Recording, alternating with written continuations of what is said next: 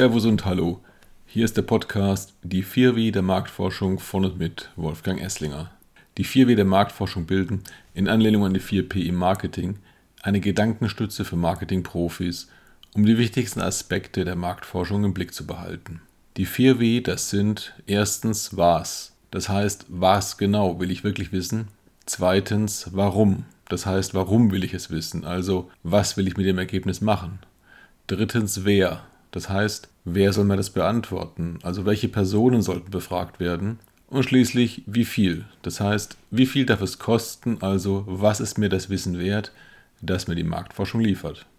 Nach meiner Karriere als Marketingmanager in verschiedenen Konsumgüterunternehmen, wo ich meist auch für die Marktforschung verantwortlich war, bin ich vor etlichen Jahren auf die Institutseite gewechselt. Die 4W, was, warum, wer und wie viel, sind eine Art Quintessenz meiner Learnings aus zahlreichen Projekten und aus der Perspektive von beiden Seiten.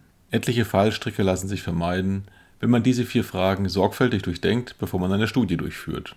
Einige Tipps dazu und zu weiteren für marketingverantwortliche relevanten Aspekten der Marktforschung möchte ich in diesem Podcast weitergeben, damit Sie als Hörer oder Hörerin die Marktforschung besser für Ihre Arbeit nutzen können und damit letztlich erfolgreicher in Ihrem Job sind. Sollten Sie zu einzelnen Themen Fragen oder Anmerkungen haben, freue ich mich über eine Kontaktaufnahme ebenso über Vorschläge, was bestimmte Fragestellungen angeht. So, und nun zur heutigen Marketingfrage an die Marktforschung.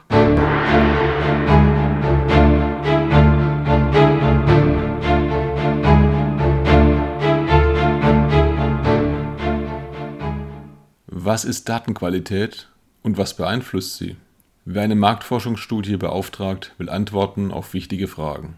Diese Antworten, meist in Form von Analysen und Empfehlungen, beruhen auf Daten.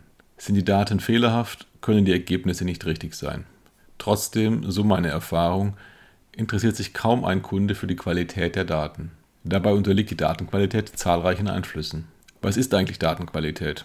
Nach meinem Verständnis sind es Daten in der vereinbarten Qualität, mit denen sich die Fragestellung der Studie beantworten lässt. Damit wird schon klar, dass es die beste Datenqualität nicht geben kann, zumindest nicht in der Praxis.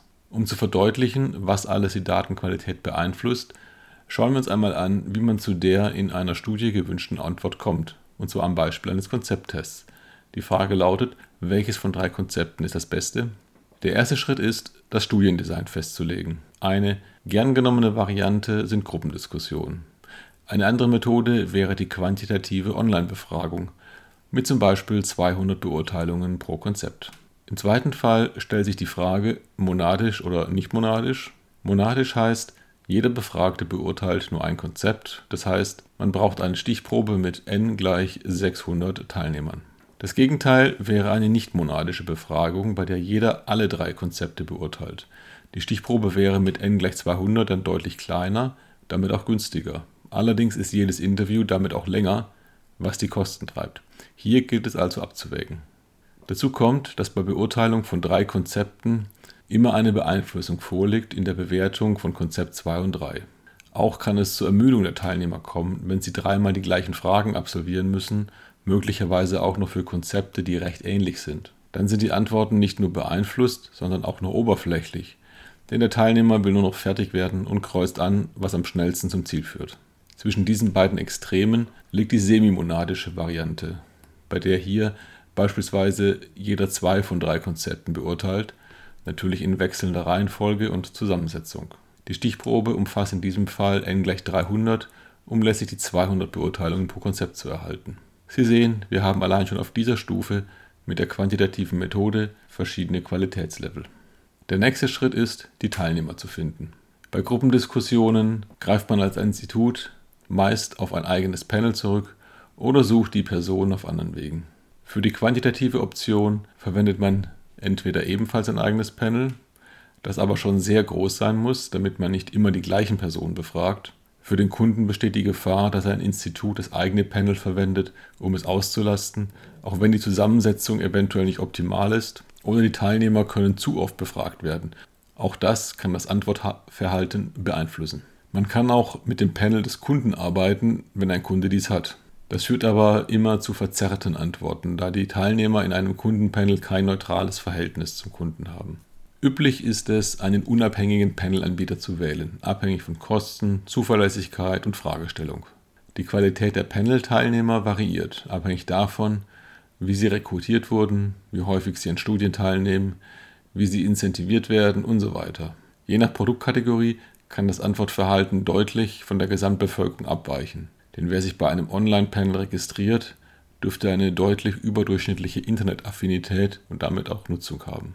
Zusätzlich muss man im Auge behalten, dass manche sogenannte Panel-Anbieter tatsächlich nur Broker sind, die also kein eigenes Panel haben, sondern je nach Studie die Teilnehmer von verschiedenen Anbietern zukaufen. Das kann beispielsweise bei Tracking-Studien zu Verzerrungen führen, da sich die Stichprobe bei jeder Welle aus verschiedenen Panels zusammensetzt. In unserem Fall mit monadischem Testdesign, das heißt 200 Teilnehmer je Konzept und damit Zelle, muss darauf geachtet werden, dass die Struktur je Zelle hinsichtlich relevanter Kriterien möglichst gleich ist. Was ist relevant? Würde man beispielsweise Produktkonzepte für Bier testen, so haben Alter und Geschlecht, aber auch Markenverwendung und Häufigkeit des Bierkonsums eine Auswirkung auf das Antwortverhalten. Als nächstes kommt der Fragebogen ins Spiel welche Fragen gestellt werden, in welcher Reihenfolge, welche Skalierung gewählt wird, welche Antwortmöglichkeiten es gibt, ob es Einfach- oder Mehrfachauswahl bei einer Frage gibt. All das steuert das Antwortverhalten und damit die Ergebnisse. Und dann gibt es natürlich noch Manipulationen in Form von tendenziösen Fragen oder handwerkliche Fehler, wenn es beispielsweise die Option keine Antwort nicht gibt und die Teilnehmer so gezwungen werden, irgendetwas anzugeben, egal ob es passt, nur damit man weiterkommt. Damit nicht genug. Ermüdungserscheinungen durch zu lange Fragebögen und fehlende Abwechslung führen zu oberflächlichen Antworten. Es wird angekreuzt, was schnell geht. Das kann zum Beispiel zu einer erstaunlich geringen Markenkenntnis führen. Denn der erfahrene Panel-Teilnehmer weiß, je mehr Marken er kennt, desto mehr Folgefragen zieht das meistens nach sich. Eine falsche Filterführung oder ein falsches Screening sowie schließlich ungenügendes Testen vor Feldstadt führen alle zu fehlerhaften Daten, dessen man sich im schlimmsten Fall nicht einmal bewusst ist. Nun ist die Studie gestartet und die Teilnehmer antworten. Heutzutage meist auf dem Handy mit einem kleinen Bildschirm, was bei Konzepttests, wo eventuell Abbildungen wichtig sind, ungünstig sein kann. Eventuell wird der Fragebogen im Bus beantwortet auf dem Weg zur Arbeit, unter Zeitdruck oder gemeinsam im Freundeskreis mit entsprechender Beeinflussung. Teilnehmer geben auch explizit falsche Antworten, sei es aus Unkenntnis oder falscher Erinnerung oder absichtlich. Marken bzw. Produkte mit besonders schlechtem oder besonders gutem Image sind hiervon besonders betroffen. Nach Beendigung der Feldarbeit werden die Daten verarbeitet.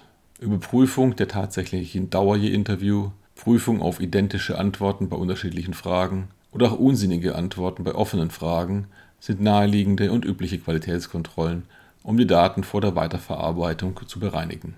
Bei der weiteren Verarbeitung gibt es wieder etliche Beeinflussungsmöglichkeiten. Wie werden zum Beispiel Altersgruppen definiert? Das kann bei späterer Analyse und Vergleich jung versus alt zu ganz unterschiedlichen Ergebnissen führen. Nicht falsch wohlgemerkt, aber anders. Oft werden die Daten gewichtet, was zu Verzerrungen führen kann. Wenn die Gewichtung zu stark ist oder wenn einzelne Basen zu gering sind, ohne dies bei gewichteten Ergebnissen deutlich zu machen. Schließlich steht die eigentliche Analyse an mit Ableitung von Schlussfolgerungen und Empfehlungen. Hierbei kann man sich an Signifikanzen orientieren. Achtung, welches Signifikanzniveau? Man kann Mittelwerte als Basis nehmen oder sich an Topboxen oder Top-2-Boxen orientieren. All das kann zu unterschiedlichen Aussagen führen. Schließlich sind auch hier wieder handwerkliche Fehler möglich, indem man Daten unvollständig analysiert oder ganz generell falsche bzw. unzulässige Aussagen trifft. Sie sehen, es ist fast ein Wunder, zu einem qualitativ hochwertigen Ergebnis zu gelangen. Was also können Sie als Kunde oder Kundin unternehmen, ohne jeden einzelnen Schritt selbst zu beaufsichtigen?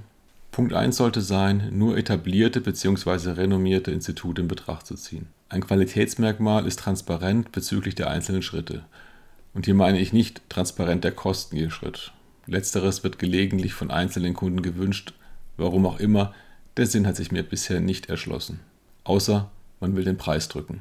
Und da sind wir bei Punkt 2. Wie bei anderen Produkten und Dienstleistungen auch, sollte man einen angemessenen Preis bezahlen. Auch Ihr Produkt oder die Dienstleistung Ihres Unternehmens kann irgendjemand billiger anbieten. Denn es gibt immer Mittel und Wege, die Kosten zu senken. Zuerst sinkt die Qualität und dann kommt der Betrug. Das gilt in jeder Branche, denn jeder will überleben. Punkt 3 sind die vier W der Marktforschung. was, warum, wer und wie viel. Wer das zum Briefingzeitpunkt weiß und Institute dahingehend brieft, kann auch Angebote und Ergebnisse entsprechend prüfen. Und schließlich schadet es grundsätzlich nicht, sich die Interessen des Geschäftspartners vor Augen zu halten und insgesamt wachsam zu bleiben. So, das war heute eine etwas längere Folge, dieses Mal zu einem meines Erachtens wichtigen, aber oft wenig beachteten Thema. Vielen Dank fürs Zuhören. Über Feedback und Fragen, auch Themenvorschläge, freue ich mich. Bis bald. Ihr Wolfgang Esslinger.